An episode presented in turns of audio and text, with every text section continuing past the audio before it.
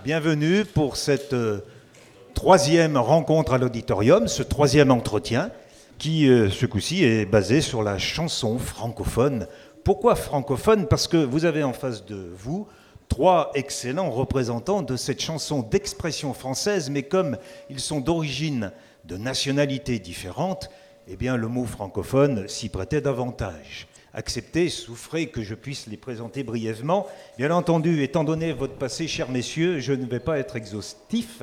Donc euh, c'est un, un, résumé euh, très subjectif, mais je vais commencer par le, le plus loin. Michel Buller, qui hier était à Viva et qui nous a donné un concert toujours de la même qualité, toujours égal à lui-même, euh, bien qu'il, ce soir-là, hier, vous avez vraiment mouillé la chemise. Hein. C'est pas une image. Alors c'est le Suisse. Lui, Michel Buller, c'est le Suisse. C'est quelqu'un qui se nourrit de grands voyages.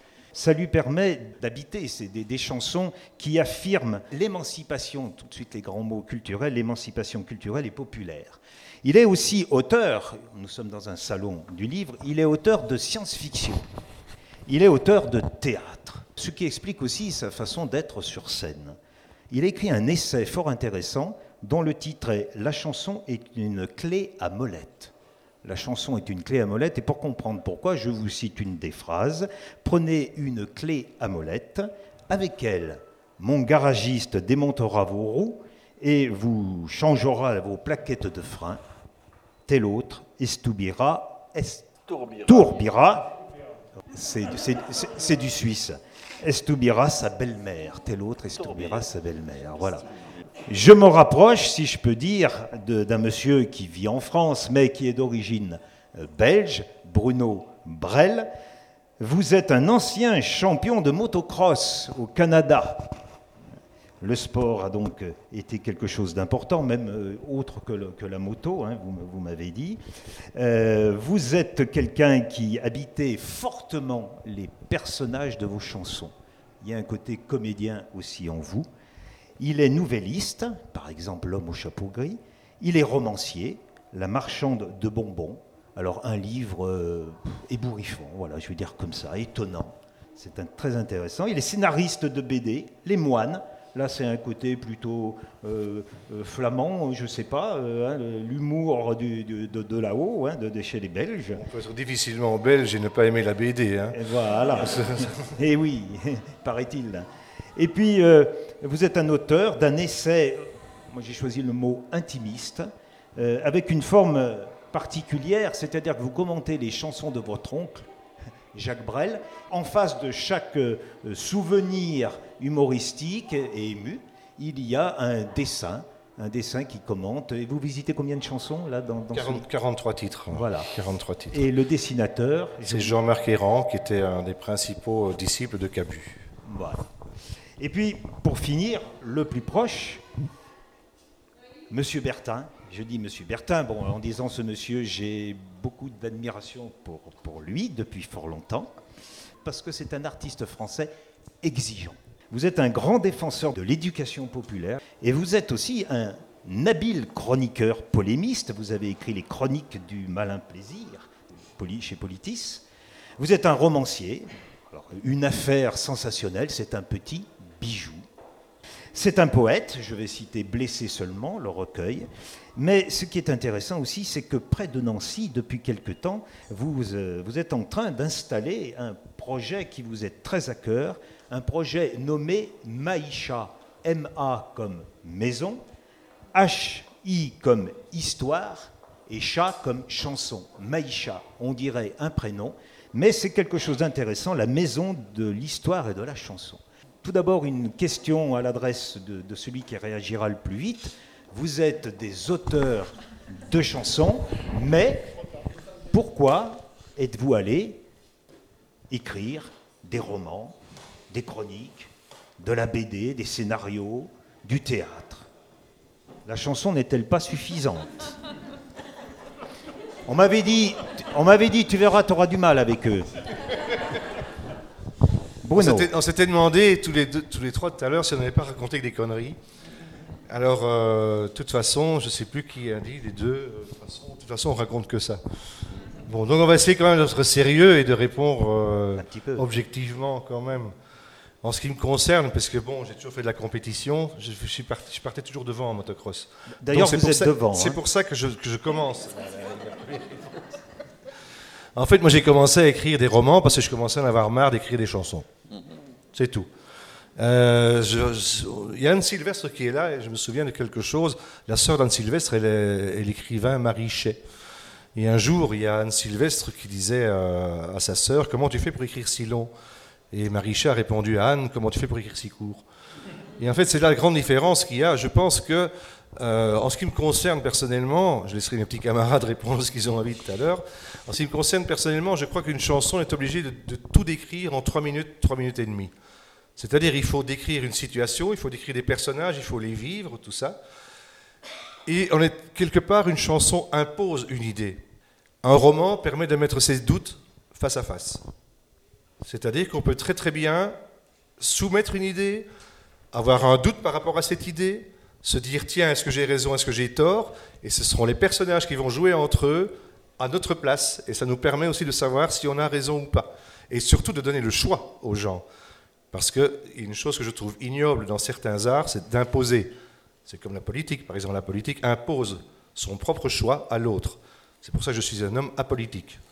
Mais euh, la chanson aussi peut parfois, la, chanson, quand elle sert uniquement à exposer une idée bien précise, je trouve qu'elle est un petit peu violente dans le sens viol. Le roman permet de laisser tous les doutes, toutes les ouvertures, toutes les ouvertures d'esprit à quiconque voilà, je crois avoir répondu le plus possible à votre question. Merci Michel Buller. Alors, je crois que si on écrit, d'abord si on écrit des chansons au départ, c'est qu'on a envie de, communiquer, de transmettre des choses, voilà. Et écrire de façon plus, plus longue, bah, c'est continuer à avoir envie de transmettre des autres choses. Souvent, moi, je fais la, comparaison, la chanson c'est de l'ébénisterie, le roman c'est de la, menuiserie. Voilà, mais c'est la même chose. Et moi, si j'ai commencé à écrire des, bouquins, j'écrivais des chansons depuis quelque temps déjà. Je viens d'un village suisse, euh, dans le Jura vaudois, à côté de Pontarlier, pour ceux qui savent où est Pontarlier, qui était, il y a quelques années, il y a 30 ans à peu près, qui était quasiment Silicon Valley. Je pèse mes mots. C'était Silicon Valley, mon village. On y fabriquait des pick-up, des tourne-disques Torrance, qui étaient les meilleurs du monde. On y fabriquait des caméras de cinéma Bolex qui étaient les meilleures du monde. On y fabriquait des machines à écrire Hermès qui étaient les meilleures du monde. Il y avait tous les jours 2000 ouvriers qui venaient travailler dans mon village. Et nous avons bénéficié, les premiers, des bienfaits de la mondialisation, c'est-à-dire qu'en quelques années, ces usines se sont vidées et que le village s'est vidé. Et un jour, je me promenais dans, les rues de Sainte-Croix, mon village, et je rencontre un copain qui me dit, mais tu sais qu'ils vont fermer les, 200 derniers ouvriers qui sont là, ils vont les déplacer, c'est fini. Et il y a une réunion ce soir. Moi, j'étais dans une période de ma vie où il y a des moments comme ça dans la vie où tout va bien, d'autres moments où tout va mal, tout allait mal. J'étais, ma, fiancée m'avait quitté, mon père était mort, ma maison de disques parisienne avait fait faillite, tout allait mal. Et je suis allé, j'ai participé à une de ces réunions, des gens que je connaissais, et puis, petit à petit, on a monté un comité de nous voulons vivre et travailler au pays quasiment, manifestation, ce qui n'a pas servi à grand-chose, mais en côtoyant ces gens qui étaient des, copains, des gens que je connaissais, je, trouvais ça beau. C'était des gens qui, toute leur vie, s'étaient tus, avaient fait ce qu'on leur disait de faire, et tout à coup, ils retrouvaient leur dignité, c'était magnifique, ils étaient de nouveau debout. Et je me suis dit, en participant à ces, soirées, il faut, ça serait bien que quelqu'un témoigne de ce qui est en train de se passer, film ou je sais pas. Et puis un soir, je me dis, mais tu sais écrire des chansons, essaie d'écrire un roman, un bouquin là-dessus. J'ai écrit un gros bouquin qui a très bien marché. Puis c'est comme ça que j'ai commencé à écrire des, des, trucs plus longs. Voilà, pour témoigner. Jacques Bertin, vous avez une formation de journaliste au départ. Oui. Donc c'est assez naturellement que vous êtes allé écrire des chroniques et des textes plutôt journalistiques. Alors, ça dépend quoi. Euh, euh, j'ai fait la bio de Félix, par exemple. Et là, euh, comment dire, ben, c'est très simple. Je suis allé au Canada, je suis allé au Québec, j'ai rien compris. Et donc l'année d'après, je suis revenu et j'ai dit, quand on comprend rien, ben il faut essayer de comprendre. Et j'ai cherché ce que je pouvais faire de plus, de, mieux, de plus intéressant. Et euh, j'ai dit, tiens, je vais comme Félix est un héros national au Québec et que j'avais la chance de le connaître un petit peu, j'ai dit, tiens, je vais faire la, bio de, la biographie de Félix, quoi. Félix Leclerc. Hein, Félix Leclerc. Euh, ça s'est passé comme ça. Pour ce qui est des chroniques, euh, la raison est totalement différente. C'est que c'était les années, fin des années 80, et comme chanteur, j'avais pratiquement plus de travail alimentaire. Alors oui, j'avais un Langlois qui était un vieux copain euh, de l'école de journalisme, et je lui dis, euh, hein, il me dit, amène-toi. Les trois quarts de sa rédaction venaient de, démissionner. Euh, il y avait une crise, comme ça se passe souvent dans, ces journaux-là. Et il avait, il avait besoin de gens, et bon, bah, il m'a dit, allez hop, je t'embauche, quoi. J'étais responsable des, des pages culturelles. J'avais jamais exercé de ma vie. Et donc, petit, je me suis mis comme ça du jour au lendemain. C'était pas facile, c'était pas drôle. Je dormais pas beaucoup la nuit au début. J'étais responsable d'une dizaine de pages du jour au lendemain. Et un jour, bah, j'ai fait une chronique comme ça, mais. Euh, et puis ensuite, ça a continué. Mais donc, ça, par exemple, c'est pour des raisons simplement de. Comment euh, Alimentaire. alimentaire, ainsi de suite. Euh, je, trouve que les, les, raisons pour lesquelles on fait ça euh, ne sont jamais les mêmes. Personne, réellement. D'une personne à l'autre, vous Oui, c'est ça. Euh, moi, j'ai écrit un roman. Euh, je suis, j'ai fait un roman. Ben, je m'en suis aperçu, il était déjà fini, quoi. Et tiens, jamais de ma vie, je me suis dit, à partir de demain, tu vas voir, moi, je vais, je vais écrire des romans. Je suis toujours impressionné, je ne sais pas comment ils font, par les gars qui disent, je m'en vais à la campagne, parce qu'il faut que je commence mon roman annuel, quoi. Alors là, je ne peux pas comprendre ça. Euh, alors j'ai fait un roman, par exemple, et puis bah, c'était il y a quelques années, puis peut-être j'en ferai un autre euh, un jour dans ma vie, quoi. Mais euh, c'est absolument pas dans mes comment dire. je suis pas là en train de me chercher mon idée de qu'est-ce que je vais pouvoir faire? Donc je, crois qu'on a tous des... Je ne sais pas si je suis toujours dans le sujet. On parlait avec quelqu'un tout à l'heure du fait que moi, dans le temps, j'écrivais dans ma bagnole mes, mes, chansons, mes textes de chansons ou des poèmes. Euh, c'est-à-dire, tout d'un coup, tout d'un coup, ça me prenait. Je donnais un coup de frein, je me mettais sur le bas-côté et j'écrivais 20 lignes. Hein, et c'était un test de chanson. Puis après, je rentrais chez moi, je bossais. Sur les 20, j'en supprimais 20. Et évidemment, parce que je corrigeais, j'enlevais. Bon. Eh ben, cette manière d'écrire, par exemple, euh, je ne fais plus ça du tout maintenant. Parce qu'aussi, on évolue psychologiquement. Je ne fais plus du tout comme ça. Donc si vous me croisez en bagnole, euh, il n'y a pas de danger. je n'écris plus en conduisant. On a évoqué le Canada. Euh, Michel Buller, vous, vous avez été quand même euh, euh, remarqué et vous avez eu un début d'amitié avec Gilles Vigneault. Une amitié même, oui. Vigneault, je l'ai entendu pour la première fois quasiment. J'étais tout au début de ma, vie professionnelle, j'étais instituteur pendant 4 ans. Et un matin, je mets la radio machinalement à 7 h du matin, fallait se lever, j'aimais pas ça. Et j'entends un gars qui hurlait dans la radio Mon pays, ça n'est pas.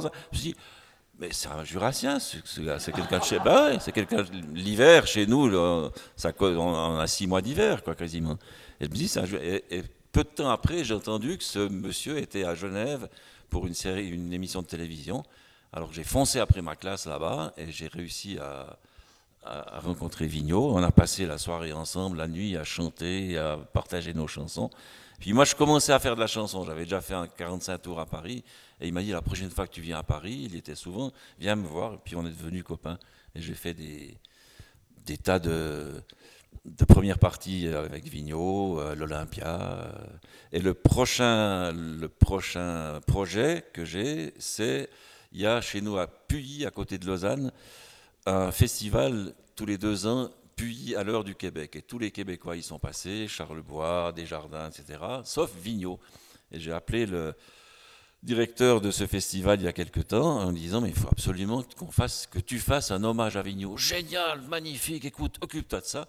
Et alors je suis en train de monter un hommage à Gilles Vigneault avec des Québécois, avec la Zafil Vigneault, Jessica, avec euh, Paul-André Cassidy, des gens comme ça, le 12 juin 2016. Je vous invite tous à venir près de Lausanne. Pour... Et Gilles sera là, il m'a envoyé un mail il y a encore quelques jours. Ouais, ouais je viendrai, euh, je chanterai une chanson, certainement, accompagné par ma fille.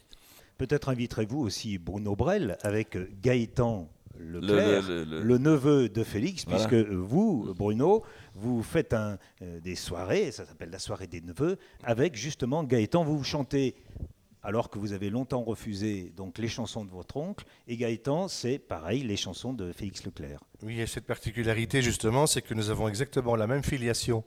C'est-à-dire que Gaëtan est le fils du frère de Félix. Que moi, je suis le fils du frère de Jacques. Voilà, et c'est comme ça. En fait, moi, j'avais chanté dans un petit village, une petite ville côtière euh, en Picardie.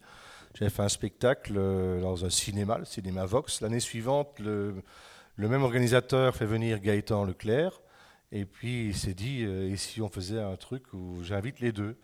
Et puis bon, on a, c'est un spectacle qui s'est très très bien passé. On avait chacun juste une, juste une guitare. Euh, moi, j'ai chanté effectivement que les chansons de mon oncle, parce que d'habitude, je fais toujours un mélange entre mes compositions et, ses œuvres. Et donc, euh, lui, Gaëtan, par contre, il ne chante que les chansons de Félix. Et euh, on a décidé de ne pas avoir de musiciens, de faire chacun le spectacle avec la guitare, donc euh, comme les débuts de nos oncles respectifs. Et puis euh, cette soirée des neveux, ben, il y en a une deuxième, une troisième, je crois qu'à présent on a dû en faire à peu près 80 ou 90, que ce soit au Québec, en Belgique ou en France. Donc ça marche très bien, on a fait des petits lieux, on a fait des grands théâtres. pour l'instant, on a laissé un petit peu tomber parce qu'on s'est dit, bon, on va attendre un peu, puis dans un an, on va probablement recommencer mais c'est très sympa, très, très convivial. nous sommes devenus de grands amis, parce que nous sommes très liés, nous sommes tous les deux hyper passionnés de la Formule 1. Ce qui fait que, par exemple, euh, ce soir, euh, il faut absolument euh, qu'à une certaine heure, sur mon ordinateur à l'hôtel, je vais communiquer à Gaëtan mes pronostics pour le Grand Prix de demain. Et lui va me répondre automatiquement. Nous avons toujours un, un contact comme ça. Et c'est assez extraordinaire parce qu'un quart d'heure avant d'entrer en scène, on peut avoir le track comme c'est pas possible. Il va me dire, à ton avis, demain, Rosberg ou Hamilton? C'est incroyable. Voilà. Et ça, c'est notre histoire à nous. Ce que j'aime bien dans ce métier, c'est aussi, et mon oncle avait ça beaucoup, surtout avec Brassens aussi, c'est toujours arriver à parler d'autre chose que de la chanson. Jacques Bertin tout à l'heure a parlé de sa voiture, donc vous avez le droit de parler de la Formule 1. pas la même voiture. Non, c'était l'occasion de, bon, puisqu'il n'y avait pas de représentant québécois ici, c'était la façon d'évoquer aussi que dans cette francophonie, chanson francophone, il y a aussi cette dimension qui était importante et qui a été initiée, c'est vrai, par Félix Leclerc. Hein, vous, le, vous, vous, ne cessez de le répéter. Et puis, euh, ces chansons. C'est-à-dire, juste un, petit, une petite parenthèse, que, à mes yeux, mais je, je crois que c'est historique, c'est Félix Leclerc qui a inventé la chanson d'auteur.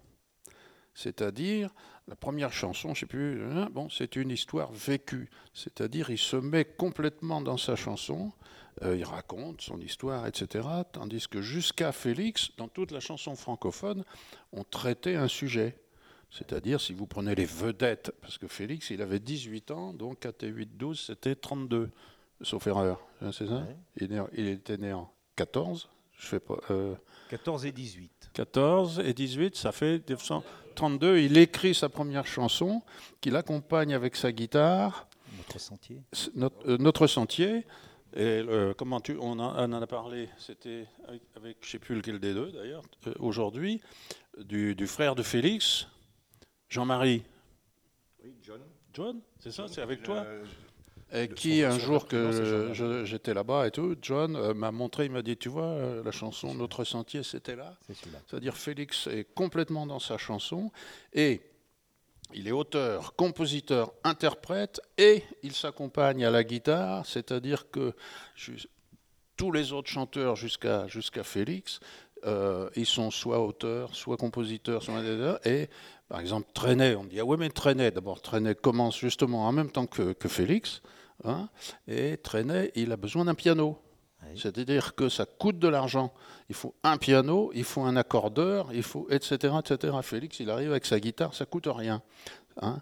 et, euh, et c'est toutes ces raisons mises ensemble qui font que Félix est le premier euh, auteur, enfin chante-auteur. Hein. Moi j'aime bien ce nom-là. Je ne sais plus lequel, hein, quel est le, le, collègue qui a inventé ce, nom, ce mot-là, chante-auteur. Et c'est Félix le, premier historiquement. D'où son expression. Enfin, il aimait dire je ne suis pas un chanteur, je suis un homme qui chante. Oui, voilà, voilà parce que chanteur avant, à cette époque-là, chanteur c'est un gars qui fait le métier, qui va aller chercher un éditeur parce qu'il faut payer des frais, il faut des musiciens, il faut des choses, des machins comme ça. Félix, il s'en fout, il raconte sa vie dans ses chansons. Euh, Jacques Canetti, il aurait été le premier à s'accompagner à la guitare. C'est lui qui aurait lancé la, fameuse. Oui, oui, mais je le crois. Puisqu'il a, il a enregistré son premier disque en 50 avec Jacques Canetti. Et après, euh, il y a eu en 51 le premier album de Georges Brassens, qui était aussi donc le deuxième à s'accompagner à la Brassens guitare. Euh, disait, disait, ça. le premier, c'était Félix, le premier de l'affaire de la guitare. Alors on est bien dans le, dans le sujet, ça me permet d'arriver à Maïcha, puisque Maïcha, c'est la maison de l'histoire de la chanson. On est en plein. Oui, alors, bah donc, vous allez nous en dire quelques mots là. En vitesse, ça n'est pas un projet pour l'instant, c'est une idée. Il y a quelques années, j'avais écrit un texte qui était euh, S'il y avait en France une maison de l'histoire de la chanson, en quoi ça pourrait consister? C'est-à-dire, vous avez en France des dizaines de musées de, je sais pas quoi, des arts plastiques, évidemment. Quand je dis des dizaines, je suis bien en dessous. Vous avez des musées de tout, des centres de recherche historique de tout ce que vous pouvez vous vouloir, la cafetière, euh, les smirmorques, euh, enfin n'importe quoi. Et le chapeau. Le je, ne sais pas, je sais pas, je sais pas. Et, euh, sur la chanson, il n'y a rien. Voilà, rien. Et donc j'avais écrit un texte, et s'il y avait quelque chose, qu'est-ce que ça pourrait être? Euh, sans aucun espoir, je l'ai mis dans un bouquin que j'ai que j'ai édité. Pardonnez-moi, je, vous coupe, mais vous faites allusion à ce que vous aviez appelé à l'époque le Conservatoire national du patrimoine de la chanson. Bon, c'est ça, c'est ça. C'est un, texte de deux, trois pages, une réflexion comme ça sur qu'est-ce que ça pourrait être. Et il se trouve que alors j'ai mis ça dans ce bouquin, puis je l'ai oublié là. Et un jour, le maire d'une ville de 30 000 habitants, ce qui n'est pas, euh, comment dire, le, chiffre 30 000 habitants est important, vous voyez, parce que c'est pas le maire d'un village de, hein, bon, à qui je demandais rien en plus, et qui est un amateur de chansons et qui, connaît, et, il me dit, euh, votre euh, idée là, ça, ça m'intéresse. Alors je peut même aller jusqu'à un peu plus loin dans l'histoire, il me dit Je vais le faire. Et moi, au lieu de dire Faites ce que vous voulez, au lieu de répondre ça, j'ai répondu Ah ouais, ouais. bon, vous, vous, comprenez? Alors, je suis. Bon. Euh, Et c'est juste à côté hein de chez vous en plus? Oui, c'est juste à côté de chez moi, à 700 km. Alors, pour l'instant, on est dans les préliminaires. Voilà, ça, n'existe pas, euh, mais euh, ce maire donc euh, est très partant, très volontaire, et donc il s'agit de avancer pour créer ce qui sera à la fois un musée, mais aussi un centre d'archives, un centre de recherche, voyez bien, un endroit d'animation et euh, de diffusion aussi, euh, en gros pour la chanson euh, moderne jusqu'à l'invention des musiques actuelles, on peut dire. Mais ça reste à faire, attention, ça reste à faire. Parce que cette idée de patrimoine, c'est une idée qui vous accompagne depuis fort longtemps. patrimoine pour vous, c'est alors j'ai relevé dans ce texte là justement pour vous, qu'est-ce qu'un patrimoine? Votre définition, c'est une machine à créer des critères de jugement une machine à créer des critères de jugement. J'ai dit ça, moi. Ah, bah vous l'avez écrit. Bien entendu. Euh, pourquoi je fais ce que je fais? Parce que, parce que ma mère euh, chantait tout le temps dans la voiture euh, quand on était en famille, quand on était gosse, et que donc la versification, je sais pas quoi, l'accent tonique, je sais pas quoi, les machins comme ça, bon, mais c'est rentré en nous. ça m'embête de dire ça, mais quand j'étais adolescent encore, tout le monde chantait tout le temps. Je vois que tout le monde fait ça de la tête, mais oui. J'ai des photos quand j'étais étudiant, on est quatre sur le boulevard, et on est, il, est, il, est, il est midi, on est quatre étudiants sur le boulevard, et qu'est-ce qu'on fait? On chante en marchant.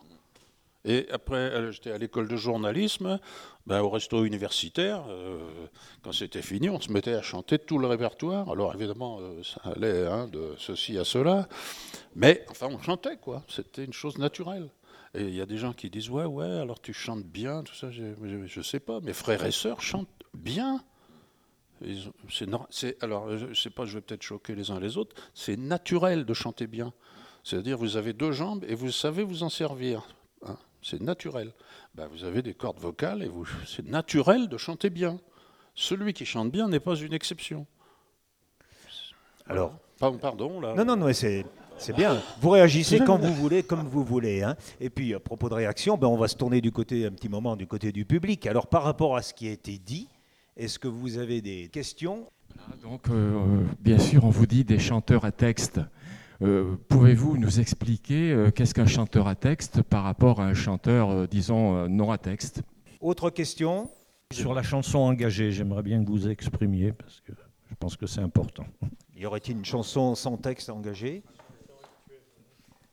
Sur la chanson actuelle Vous avez, bah, on voudrait avoir une petite opinion. On reste bien dans la définition de la chanson en quelque sorte. Hein. Qu'est-ce que c'est que cette chanson? Comment on pourrait la qualifier? Est-ce que vous croyez en l'avenir de la chanson? Comment vous la voyez? Il est branché, allez-y. La place de la chanson francophone par rapport à l'anglo-saxonne la, la, place de la chanson française par rapport à la chanson qui n'est pas francophone. Et vous avez dit le mot anglais, euh, où je l'ai inventé, où c'est mes oreilles qui l'ont fabriqué. Anglo-saxon, voilà, vous avez bien dit. Donc on rejoint un petit peu mon introduction, la fin, moi j'avais appelé ça « Il est une fois la chanson francophone ». Il est, j'avais mis le présent. Michel? Moi, j'aurais juste, je reviens un tout petit peu en arrière à propos de Jacques Canetti, qui était l'un des, grands découvreurs de chansons, de, de chanteurs. Je crois que Georges, vous savez comment Georges Brassens l'appelait, je crois? Non, non, c'est pas gênant. Il l'appelait le crime. Parce que le crime ne paye pas. Ça, c'est la légende. Oui, c'est ce qu'on m'a dit. Il l'appelait Socrate. Je ne sais plus pourquoi, mais euh, Socrate, il l'appelait. Sur, sur Canetti, j'ai eu donc l'occasion, bah, avec Félix, mais, et quelques autres chanteurs donc, de la génération avant la nôtre, euh, disons, d'avoir euh, des échos. Quoi. Tout le monde pensait que c'était un découvreur et un directeur artistique d'un très grand talent, ça c'est clair. Et effectivement, euh, sur alors comment on est enregistré là donc j'ai pas vous voyez euh, entre nous entre nous sur l'aspect euh, criminel mmh. oui c'était un peu hein? Vous avez compris tout le monde? Mais ça n'existe plus. Sur l'aspect, disons, de, hein, partage euh, de, l'argent et des conditions de travail, c'était effectivement un peu discutable. Ça aussi, c'est une idée qui vous est très à cœur, l'idée de l'indépendance. Oui, oui, mais non, non, c'était que simplement il avait une manière. On va lâcher Canetti. Une manière de faire travailler les mecs et de prendre le pognon, et puis voilà, quoi. Hein. Bon, on dit clairement, enfin. On, on, voit c'est nettement pire actuellement. Que quoi, pardon C'est nettement pire actuellement. Au moins, euh, Canetti découvrait des gens. Maintenant, ce sont des firmes, nous ce qui découvrent des produits qu'ils exploitent à 95%. Et je me souviens, c'est d'ailleurs écrit dans le, la biographie de Jacques Canetti, l'engueulade qu'il y a eu la dernière fois que mon oncle et lui se sont rencontrés. Et Jacques a dit, Monsieur Canetti, vous êtes fait couillonner pendant des années par Philips. Non seulement vous avez perdu beaucoup, beaucoup, beaucoup d'argent, tout est revenu à l'usine Philips, d'abord à Georges Meyerstein, qui était le grand, patron de Philips. Et Brassens et moi, nous étions prêts à investir, vous le saviez, on vous l'a dit plusieurs fois. On savait que vous perdiez de l'argent et en même temps, nous, on en perdait aussi. Et c'est finalement Philips qui a tout mis en poche et vous, vous, avez, vous êtes fait avoir comme un con. C'est la dernière chose qu'il a dit à Canetti, mon oncle. Et ça a été approuvé par deux personnes qui étaient témoins. Et euh, d'ailleurs, ça a été réécrit. Et je reprends ces trucs dans un bouquin que je suis en train d'écrire sur les souvenirs de famille. Et donc, moi, je peux dire que Canetti, il s'est sérieusement fait couillonner par Philips. Très... Et, qu'actuellement, je pense que des gens comme Pascal Nègre, Universal, euh, BMG, Sony sont les plus grands pirates qui existent dans la musique internationale européenne. C'est très possible. La dernière rencontre entre Félix Leclerc et Jacques Canetti, ah, ça s'est très mal passé. Ça s'est également très mal passé. Euh, mais ce qui est intéressant et fondamental pour revenir à qu'est-ce que la chanson, c'est que une histoire économique de la chanson, ça n'a jamais été fait sérieusement et aucun chercheur n'a jamais commencé à travailler sur ça. C'est-à-dire qu'on est dans un monde où euh, il y a un tabou, quelque chose qui est extérieur à toute la culture. Alors, par exemple, il n'y a pas, il n'y a jamais eu de euh, secteur chanson au ministère de la Culture, mais à l'université, c'est pareil. Euh, il n'y a, a, pas quelqu'un qui un jour a commencé à travailler sur ces sujets-là, combien ça coûte, combien on en tire, qui a fait quoi, à quelle époque. Il n'y a jamais eu un travail de recherche sur l'histoire économique de la chanson. C'est-à-dire que la chanson, ça, dans la culture française, ça n'existe pas. Alors la question de l'huile, est-ce que ça, va exister? Euh, euh, Bien sûr, puisque c'est multiséculaire. C'est-à-dire que la poésie française commence par de la chanson. Hein. Euh, et, alors, on peut être dans une époque où la musique a pris le dessus, hein, c'est-à-dire que les paroles, euh, on s'en fout un peu, on comprend pas. Euh, hein, vous voyez, enfin, beaucoup de bruit, quoi, beaucoup de, de, batterie surtout, la batterie puis la basse, la basse électrique, etc. Mais bon, dans une génération, les gars, ils vont s'apercevoir que merde, quand il fait le temps des cerises, oh dis donc, quand il fait, tout le monde a envie de pleurer. C'est normal. Donc, je moi, moi je, trouve, je trouve Bertin bien optimiste. Euh, une chanson, la, chanson en général, c'est fait pour communiquer, pour raconter des histoires, pour raconter une histoire d'amour, pour témoigner, monsieur posait la question de la chanson engagée, témoigner de lutte sociale. Les, canuts, c'est une chanson engagée, bien sûr. C'est ça la chanson. À l'heure actuelle, euh, bah, j'ai un frère qui a un, petit-fils qui a à peu près 15 ans, 15-16 ans. Il y a quelque temps, mon frère était dans sa voiture avec son petit-fils et il met un, CD de Renault. Il se passe deux minutes, trois minutes de silence et tout à coup, le petit-fils lui dit Ah, mais dans les chansons, on peut raconter des histoires.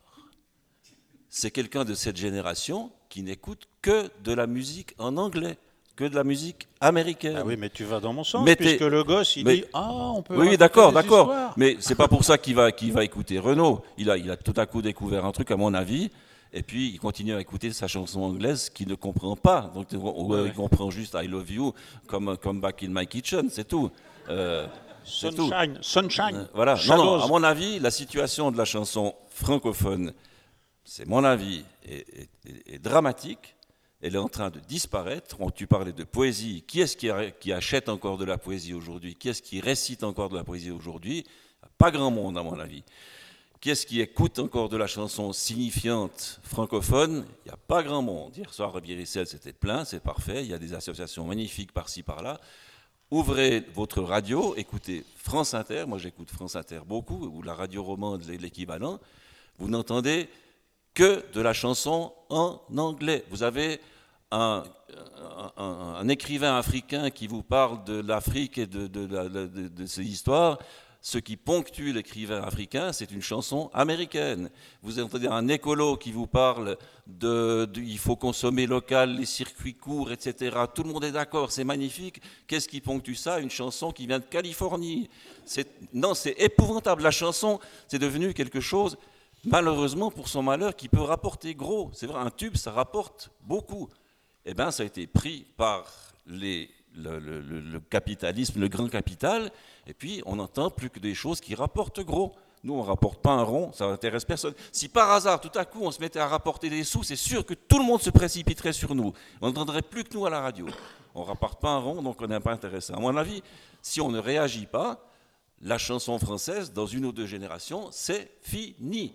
Le temps des cerises, on ne saura plus ce que c'est. Les gamins savent plus ce que c'est le temps des cerises, s'en foutent complètement. On ne réagit pas. Qu'est-ce que euh, réagir alors Je ne sais pas. Euh, moi, je réagis à ma façon, continuant à chanter, à écrire des chansons. Écrivez à la radio, écrivez à France Inter, téléphonez, dites on en a marre. Euh, faites, faites si vous avez des copains journalistes, dites-leur, mais vous êtes ridicule à la radio, c'est ridicule. Euh, j'ai entendu l'autre jour ou lu un, à propos de l'invasion, et c'est pas qu'à propos de la chanson, la langue américaine nous envahit complètement. Un, je ne sais plus quel, quel, académicien français disait, je suis rentré récemment d'un assez long voyage à Paris, et je me suis aperçu que sur les murs de Paris, il y avait infiniment plus de mots et d'expressions américaines ou en anglais qu'il y en avait d'allemand pendant l'occupation. Et on supporte ça tranquillement, c'est normal, c'est le trend comme on dit, ça, tout va très bien. Non, on est en train de se faire...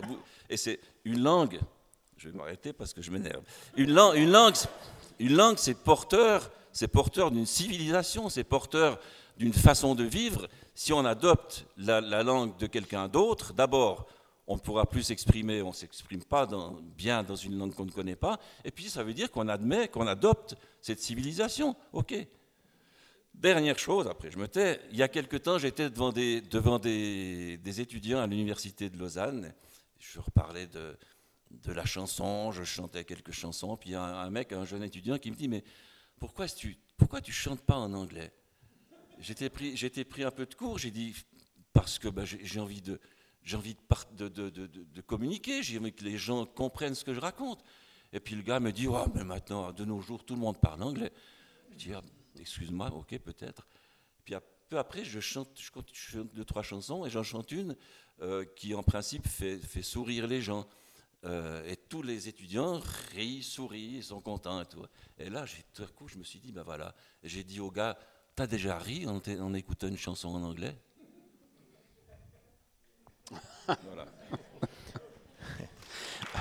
T'as déjà pleuré? T'as déjà pleuré en entendant Non, t'as pas, non. T'as déjà eu des frissons? Non. Bruno, comment vous vous situez euh, Aussi inquiet que Michel Buller ou malgré tout, au nom de l'histoire, euh, gardons de l'espoir avec Jacques Bertin? Non, aussi inquiet que, Michel parce que bon, on voit comment ça évolue. Euh, je ne sais plus à qui je parlais tout à l'heure. Bon, ma femme est enseignante, elle enseigne des, des, filles, des garçons qui sont en terminale et elle dit à peu près 40% de mes élèves qui sont capables de, pondre une phrase plutôt que de la reproduire tout simplement. C'est comme des gamins qui ont 17-18 ans. Donc ça veut dire qu'ils ne lisent plus. Ça c'est très important. on, lit de moins les jeunes lisent de moins en moins. Il suffit de voir les moyennes d'âge d'ailleurs dans les salons du livre. Hein. Euh, bon. bon. c'est ça. Excuse-moi, Michel. Non, non, mais attendez, parce que en effet, bah, regardez l'âge que, l'âge que. Et, qu'ont les auteurs. nos âges, et nos âges à nous. Oui, mais attendez, je vais plus loin. Je vais parfois au théâtre. Le théâtre est très subventionné. Le théâtre est couvert par les journalistes, vous voyez, avec des articles de présentation, des critiques de machin, il a fait cette année son dernier truc, etc. Je vais au spectacle, au théâtre de temps en temps, le public, il a 60 ans et plus. Donc, on est d'accord qu'on va vers une, vers une grande crise culturelle. Ça, c'est évident, quoi. C'est-à-dire que dans, dans 10 ans, tous les théâtres sont vides, avec le pognon que l'État français met dedans. Oui, et donc, cette crise-là dont on parle là, bon, ben, tout d'un coup, elle va nous tomber. Alors, nous, on est les chanteurs. Oh, ben, ça va, parce que nous, de toute façon, on est habitués il y a longtemps. On s'est démerdé tout seul, etc. Nous, on est des maquisards. Résistants. Voilà. Mais la crise culturelle, elle est, elle, elle, est, elle est là dans les, dans les années à venir. Elle n'est pas propre à la chanson. Hein, elle n'est pas propre à la chanson. Euh, francophonie en général. Oui, mais par exemple, regardez, j'ai lu récemment. Alors, euh, euh, un, livre. Alors, son père était un des fondateurs de Gallimard et il, est, vit aux États-Unis. Puis il a fait un livre sur l'édition française en disant, il y, a, deux ou trois ou quatre ans, je ne sais plus son nom, il m'échappe, il disait Les mœurs du show business sont en train de s'installer dans l'édition. Voyez Et alors, on a parlé de son livre, etc. C'est absolument vrai. Et puis, euh, oui, sauf que ça fait 50 ans que les mœurs du show business, ils sont dans le show business français, c'est-à-dire l'intelligentsia française n'a absolument pas fait son travail depuis 50 ans. Ça, ça a commencé dans les années 60. On a juste euh, un demi-siècle de retard, quoi. Bon, voilà. Pardon. Réaction du côté du public, à nouveau? Oui, je voudrais témoigner. J'ai votre âge. Et oui, non, j'ai votre âge. Et je suis né ici. Donc j'ai un certain nombre de décennies vécues dans cette campagne. Jamais, vous m'entendez, jamais il n'y a eu autant de lieux, d'événements, de, possibilités de concerts, de possibilités de théâtre, de possibilités de one-man show, et, j'allais dire pas, pas de bas niveau. Quand j'étais gamin, euh, à part toute la vie religieuse qui avait ses rites et ses fêtes, euh, qu'est-ce qu'on avait? On avait la fanfare municipale et on avait une harmonie et des chorales. C'était très bien. Mais je suis désolé, le niveau de ce que l'on a, ne serait-ce qu'aujourd'hui à Chazelle, grâce à vous, et de tout ce qu'on a pu avoir depuis quelques saisons qui progressent, franchement, j'invite des amis, j'en ai ici qui viennent de Rodez, je les invite, venez voir comment est le désert culturel de la campagne.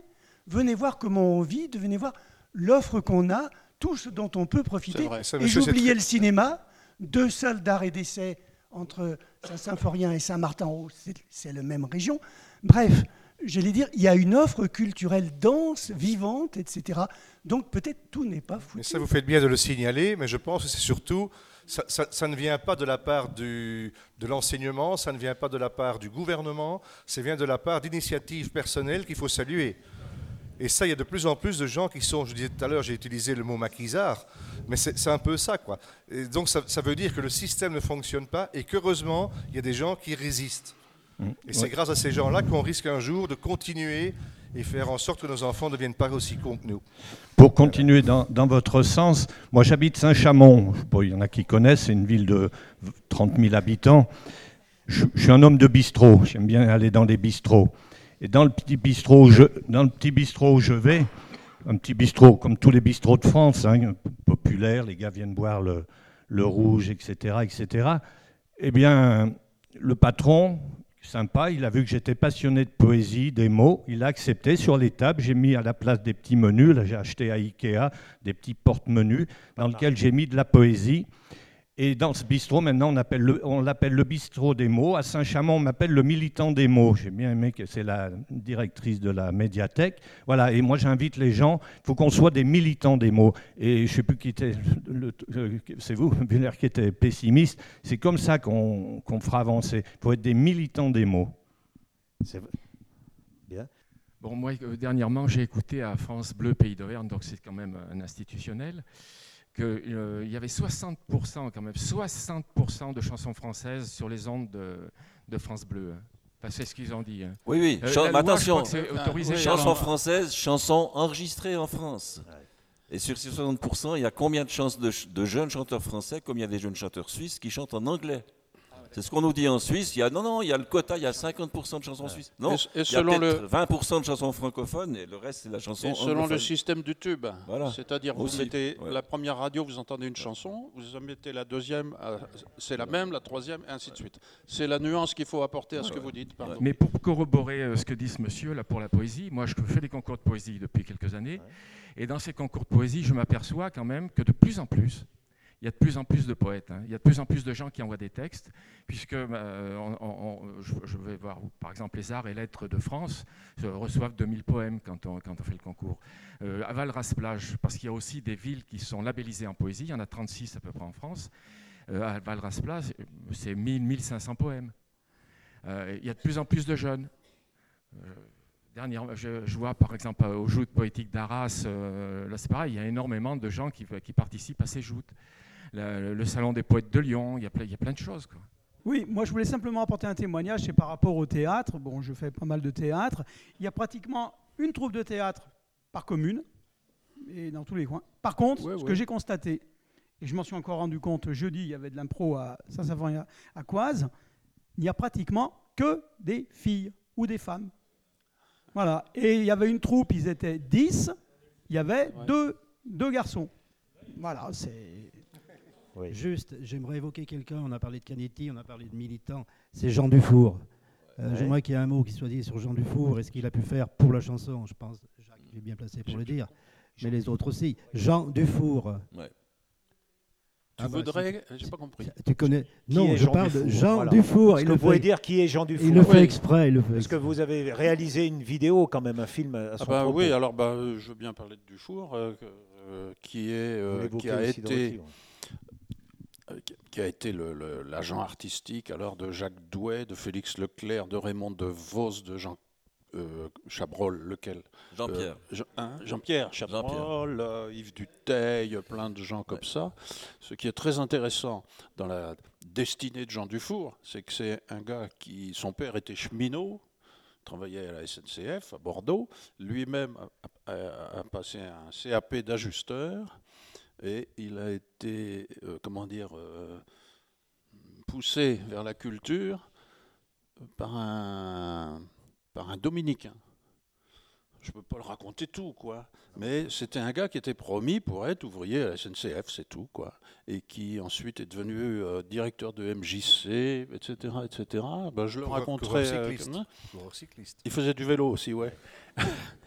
Et je trouve que sa destinée est symptomatique des années 50, 60, 70, quoi. C'est-à-dire, vous êtes un fils d'ouvrier promis, promis, à être, euh, voyez, à être ouvrier et sorti de là par l'éducation populaire en tant que euh, structure, un système, institution, vous voyez.